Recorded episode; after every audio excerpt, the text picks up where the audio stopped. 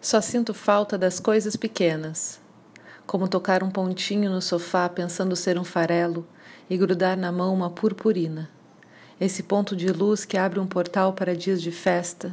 Mesmo sem festa, a gente fazia festa, lembra?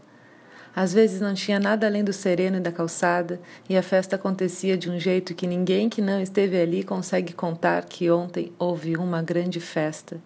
E quem esteve ainda tem muita dúvida de como fazer isso, e alguma dúvida se isso mesmo aconteceu. Porque festa só acontece quando ninguém entende e também ninguém precisa explicar.